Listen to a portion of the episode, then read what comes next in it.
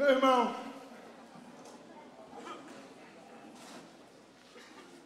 a gente está encerrando a nossa série de mensagens falando um pouco sobre salvação. Há dois domingos atrás a gente começou falando sobre falando a respeito da salvação no passado. Quem lembra? Três pessoas lembram, é um bom percentual, né? Quem lembra, irmão? Duas semanas atrás a gente falou sobre salvação no passado, a gente falou sobre justificação, você lembra? Isso aí. Semana passada a gente falou um pouco sobre salvação no presente, que é um processo que a gente vive que se chama santificação. O Espírito Santo agindo em nós diariamente, de glória em glória, ou seja, através de um processo diário, até vai chegar um momento que nós chegaremos à estatura de varão perfeito. Viveremos com Ele na glória. E a própria presença de Deus é aquela que nos vai nos alcançar. E aí, quando, antes de eu começar a refletir sobre essa mensagem, eu gostaria de, ler com você, de cantar com você uma canção. Não sei se você conhece ou não, mas se você conhece, irmão, coloca sua voz para fora. Coloca o seu coração nessa canção e cante comigo. Era assim. Ó oh, Pai, eu queria tanto ver o meu Senhor descer, vindo me. Eu posso, eu posso até a refulgente glória.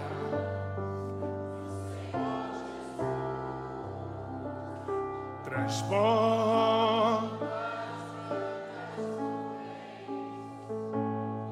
no mais azul, onde nem sul, onde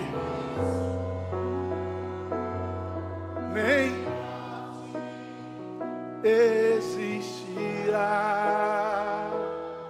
E em meio, declare, em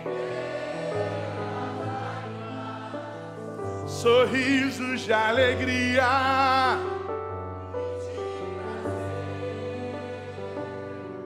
Eu que era cego agora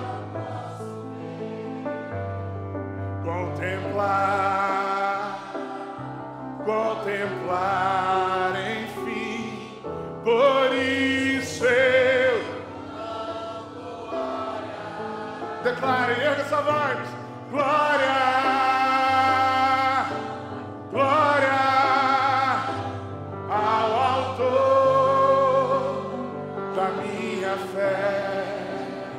Mais uma vez, declare, glória, glória.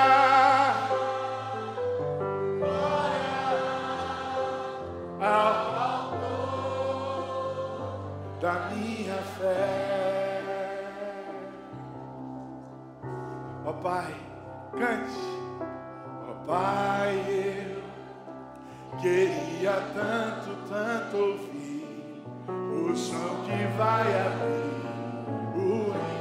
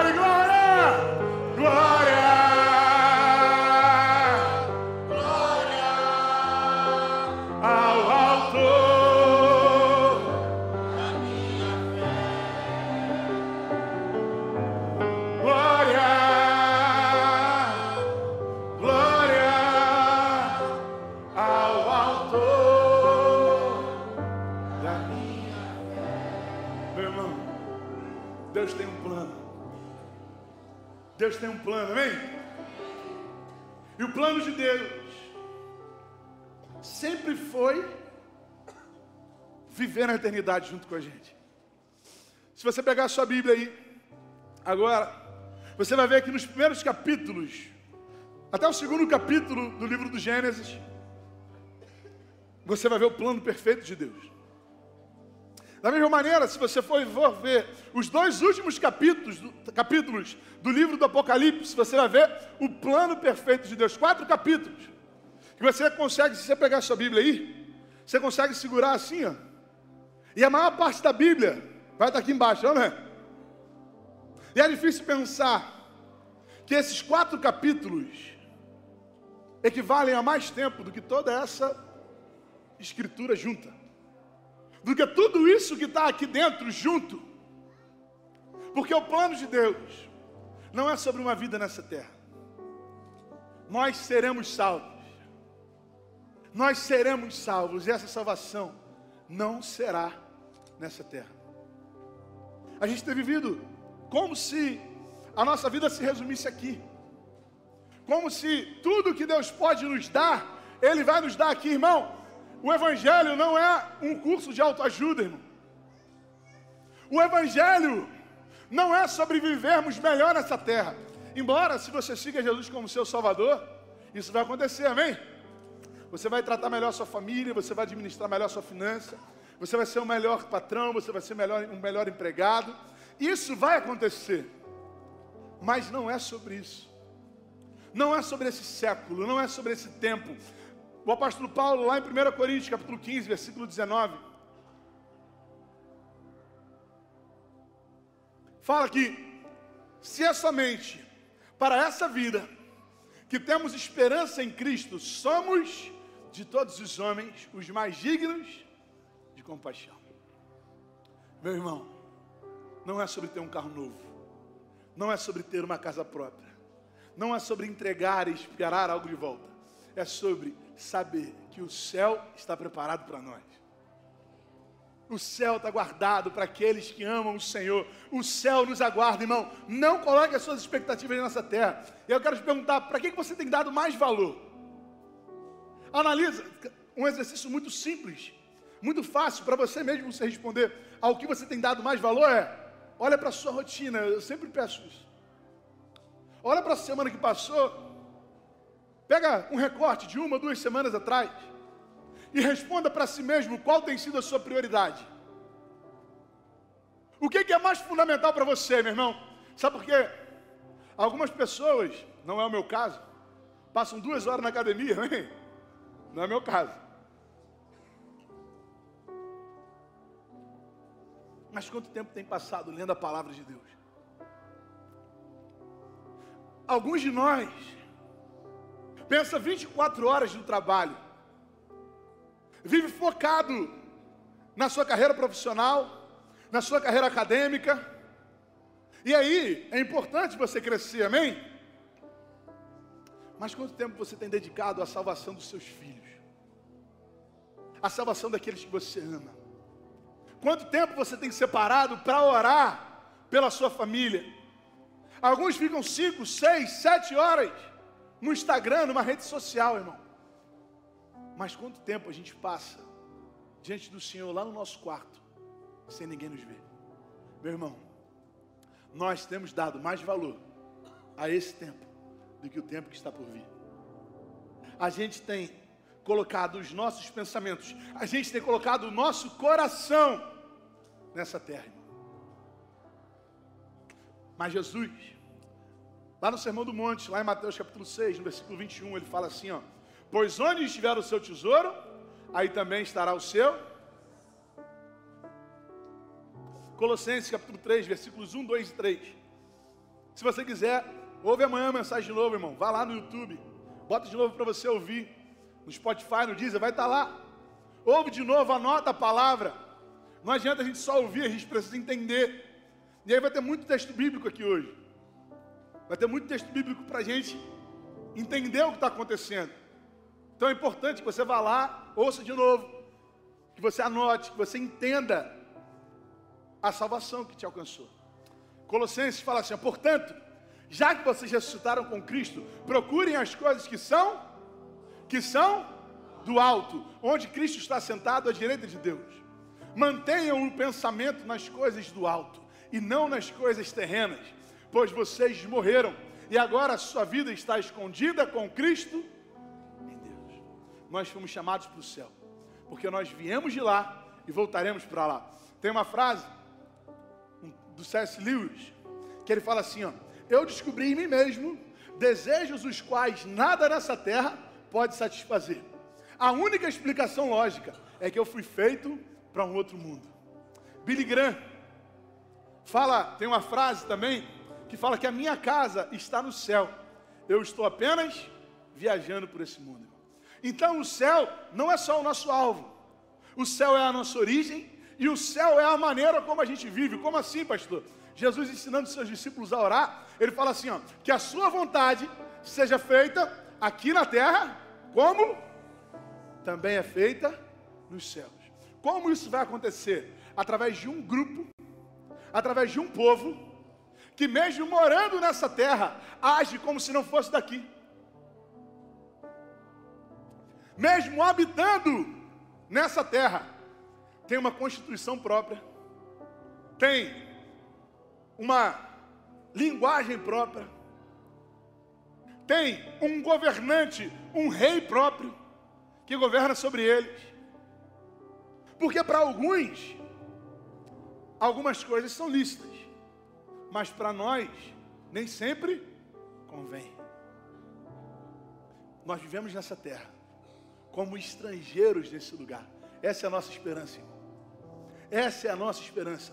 O Senhor nos trouxe uma mensagem de esperança. A igreja neotestamentária, logo após da morte, ressurreição e ascensão de Jesus, os discípulos se espalharam, o povo se espalha e a perseguição cresce sobre a igreja. Uma igreja perseguida aí não é não é o evangelho que a gente está. Não, não é a perseguição que a gente está acostumado, irmão. Está falando sobre risco de morte. Está falando sobre cristãos assassinados e pendurados nas ruas. Cristãos usados como chamas, como tochas humanas, para iluminarem a cidade de Roma. A gente está falando sobre esse tipo de perseguição. E essa perseguição, irmão, essa igreja recebe uma palavra de esperança. Qual esperança? Apocalipse. Tem gente que tem medo do Apocalipse. Tem gente que fala assim: Meu Deus, não quero nem ler esse livro. Deixa esse negócio quieto. Eu não vou ler, não. Acontece qualquer coisa, o pessoal já, ó, oh, é o anticristo aí, hein? Dá qualquer ziquezinho no mundo, meu Deus. O Apocalipse para algumas pessoas, é enxergado com uma visão de medo. Mas para aqueles que amam o Senhor, é enxergado com uma visão de esperança. É, olha para isso. Olha para essa carta. Foi uma carta à igreja escrita por João, quando estava exilado numa ilha chamada Pátimos.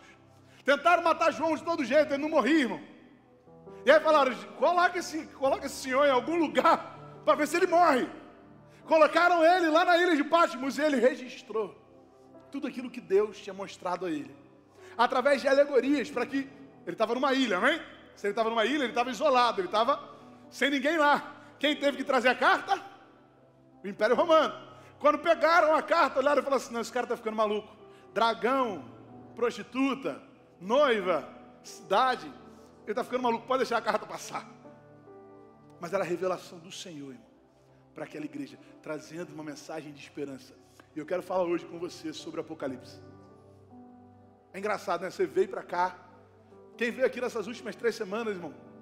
Veio e olhou assim: caramba, ó. Pastor sem terno, headset, louvor, pá. Isso aí vai ter uma mensagem coach aí para a gente em nome de Jesus. Mas hoje eu quero falar com você sobre céu e inferno. Abra sua Bíblia. No livro do Apocalipse, na carta do Apocalipse capítulo 21, versículos 3 e 4.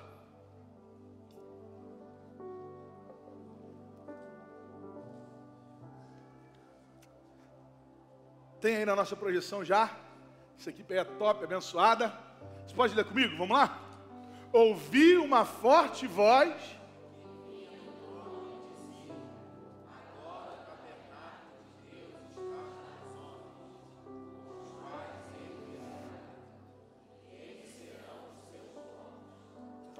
próprio Deus estará.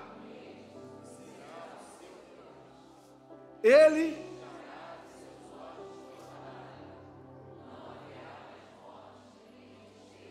nem choro, nem dor. Meu irmão, essa mensagem é uma mensagem de esperança para a gente. Não há o que temer. Não há o que. Não tem razão para a gente ficar amedrontado diante do fim de todas as coisas. Esse texto que a gente está lendo já é no finalzinho do livro do Apocalipse.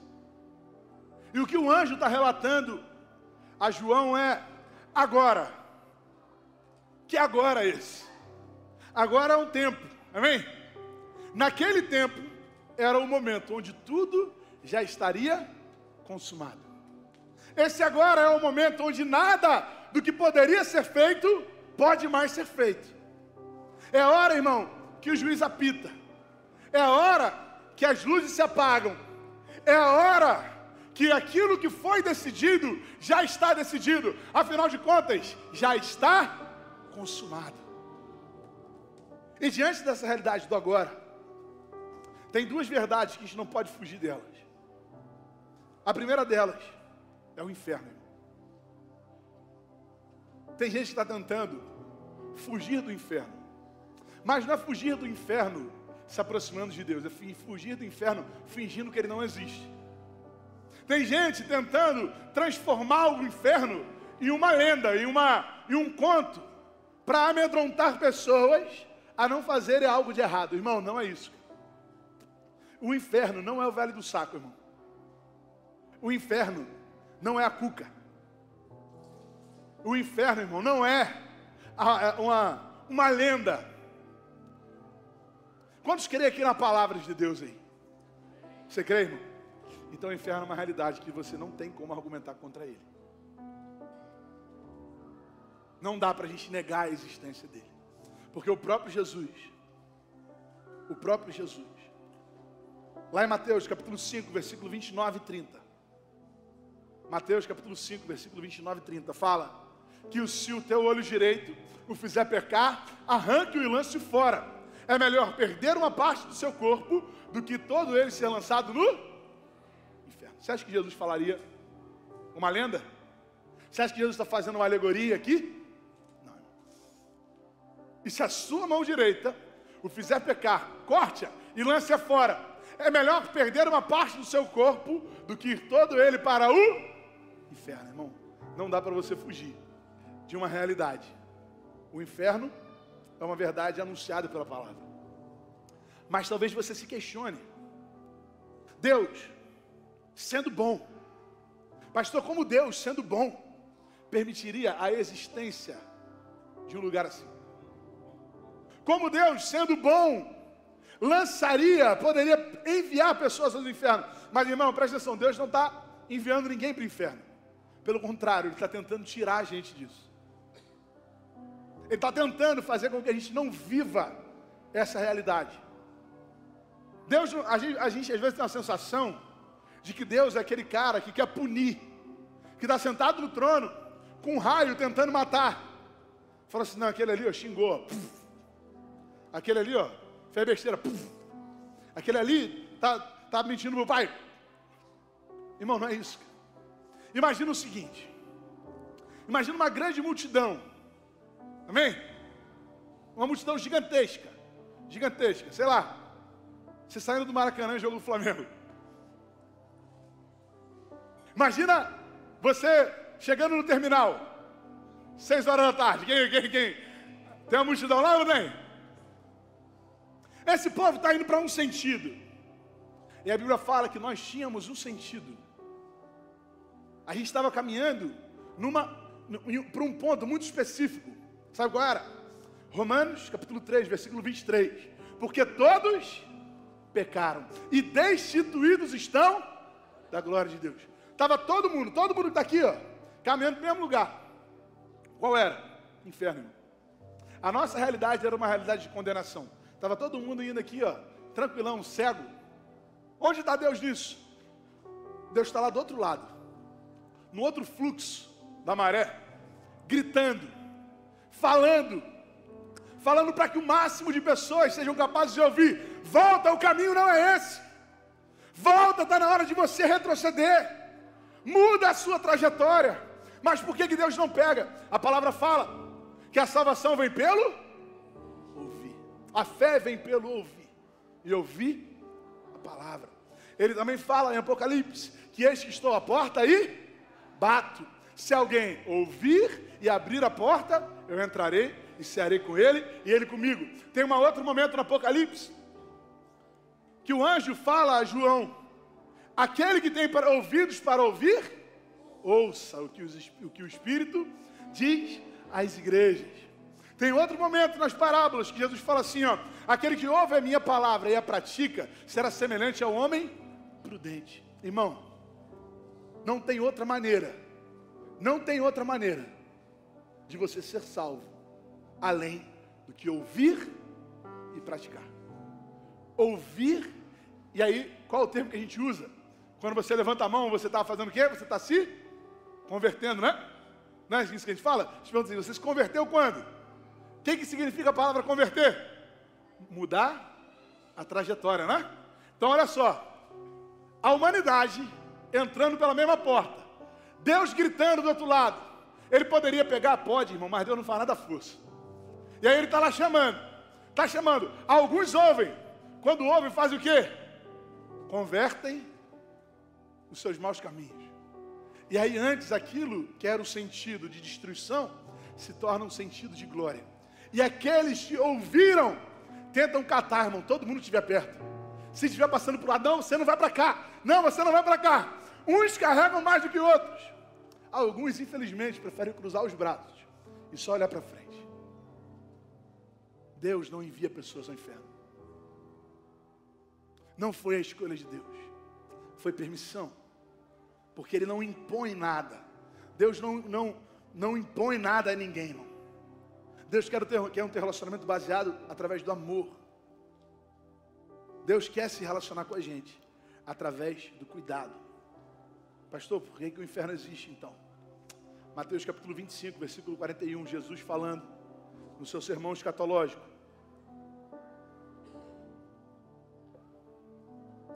Então ele dirá aos que estiverem à sua esquerda, malditos, apartem-se de mim para o fogo eterno. Preparado para quem? Preparado para quem, irmão? O diabo e seus anjos. Não é para você, irmão, amém? Não é para você. Deus está gritando no seu ouvido hoje: volta. Deus está berrando no teu ouvido: volta, porque o caminho não é esse. O caminho não é largo caminho é estreito. Volta, porque o sentido que você está indo não é o certo. Mas por que, que Deus permitiria a existência do inferno? Porque Deus não habita em lugar onde, onde existe o pecado. Deus não habita, Deus não estará em um lugar onde habita o pecado. Nós estaremos, nós iremos para um lugar onde não haverá mais choro, onde não haverá mais dor, onde não haverá mais pranto, onde não haverá mais tristeza mas haverá um lugar, irmão. Haverá um lugar distante do Senhor. E esse lugar é o lugar separado do diabo. Dá uma olhada. Segunda, segunda Tessalonicenses, capítulo 1, versículo 8 e 9. Ele punirá os que não conhecem a Deus e os que não obedecem ao, seu, ao Evangelho de nosso Senhor Jesus. Eles sofrerão a pena de destruição eterna. Qual é a pena, irmão? Dá uma olhada. Qual é a pena?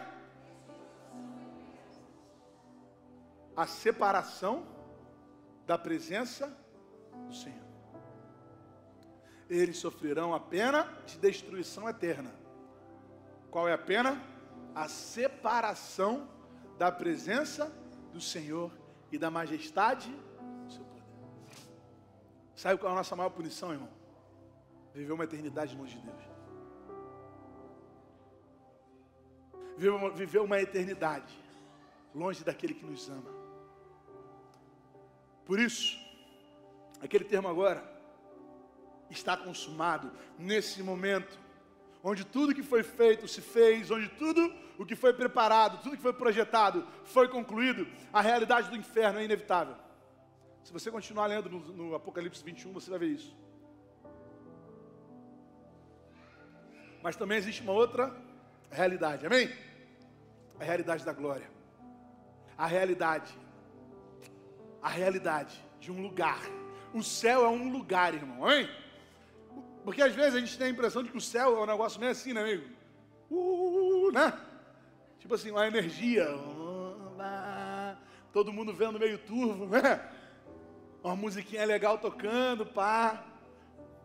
Um pessoal tocando harpa. Sentado numa nuvem. Mas o céu é um lugar. É um lugar de consciência é um lugar onde a gente vai servir ao Senhor. Você quer ver algo muito próximo ao céu? O céu não será assim, mas eu tenho certeza que vai ser próximo a isso. O plano de Deus não muda, amém? Por isso, aquilo que ele fez será feito. Uma explicação muito próxima do céu é o jardim do Éden. O jardim do Éden era um lugar onde as pessoas serviam, amém? Adão e Eva trabalhavam, irmão. Você falou assim, meu Deus, eu vou trabalhar? Irmão, você não vai ser mais corretor de seguro, amém? Você não vai ser mais pastor. Você não vai ser mais vendedor. Mas a, a, Adão servia lá no jardim. Adão trabalhava, irmão. Não é ficar glória, glória, aleluia. É servir ao Senhor servir a Ele. 1 Tessalonicenses. Não, desculpa. Errado. Esqueci de, de pular aqui. Apocalipse 22. Versículos 3 e 4 fala: Já não haverá maldição nenhuma. O trono de Deus e do Cordeiro estará na cidade. E os seus servos farão o quê? O servirão. Os seus servos o servirão. O céu não vai ser um lugar, irmão. Sentadinho numa nuvem tocando harpa. O céu vai ser um lugar de serviço. Vai ser um lugar onde, ao contrário do que é hoje, o nosso serviço não vai gerar cansaço, não vai gerar dor, não vai gerar peso, porque nós não, os nossos corpos serão diferentes. Como assim, pastor? Calma. O lugar vai ser, o céu vai ser um lugar de descanso para a nossa alma. E você consegue descansar o seu corpo, mas coisa difícil você descansar a sua alma. Hoje, para pensar hoje, às vezes você está, irmão, cansado, com o seu corpo cansado. Você senta um pouquinho, tira um cochilo. Amanhã você vai estar tá zero bala. Mas a alma, só Deus pode curar. A alma, só Deus pode transformar o céu vai ser um lugar de descanso pleno da nossa alma. Um lugar sem dor, um lugar sem peso, um lugar onde nós vamos depender única e exclusivamente do Senhor. Salmo 42, verso 11, fala o seguinte: o salmista, por que você está assim tão triste, ó minha alma? Por que está assim tão perturbada dentro de mim? Põe a sua esperança em Deus, pois ainda o louvarei ele é o meu Salvador e o meu Senhor. Meu irmão, haverá um lugar de descanso, um lugar sem morte, sem, sem despedida. E é difícil a dor da despedida, né? Eu não sei você, se você já teve que viver essa experiência.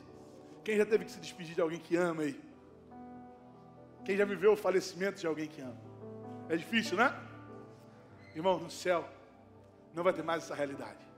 Porque a morte, a Bíblia fala isso, que a morte será lançada no inferno. Como que pode isso? Irmão, nosso Deus é tão poderoso que a própria morte será lançada no inferno. Chega um momento, nesse tempo, hoje em dia, chega um momento que a morte é necessária. Pastor, o que você está falando, cara? Seja sincero. Para para pensar se nesse processo, se você já viveu um processo de adoecimento de alguém, de aquela pessoa ir se enfraquecendo, você olha e fala assim: não dá mais. Chega uma hora que a morte é necessária para cessar o sofrimento, para que aquela pessoa não tenha mais as dores daquela doença. Imagina, irmão, uma pessoa que sofreu um acidente, um acidente grave e que não pode morrer. Está conseguindo entender? É uma palavra pesada, né? Eu sei, irmão. O Evangelho significa boas novas. O Evangelho, a palavra, o termo Evangelho, significa boas novas. Mas o Evangelho só é boas novas para aqueles que creem nele. Para quem não crê, irmão. Não é. Imagina essa realidade. Mas vai chegar um momento que não vai ser mais necessária a morte. A morte vai ser lançada no lago de enxofre. Apocalipse fala isso. Porque os nossos corpos serão transformados. Nós viveremos aquilo que Jesus foi o primeiro a viver. Como assim, pastor? É, irmão, um monte de coisa ao mesmo tempo, né? Dá uma olhada só. Filipenses capítulo 3, versículo 21.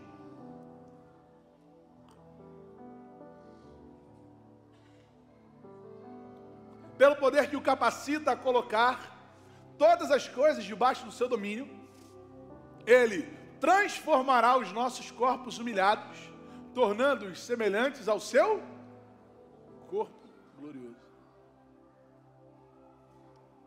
Ou seja, nós seremos transformados para vivermos nesse ambiente, nesse lugar.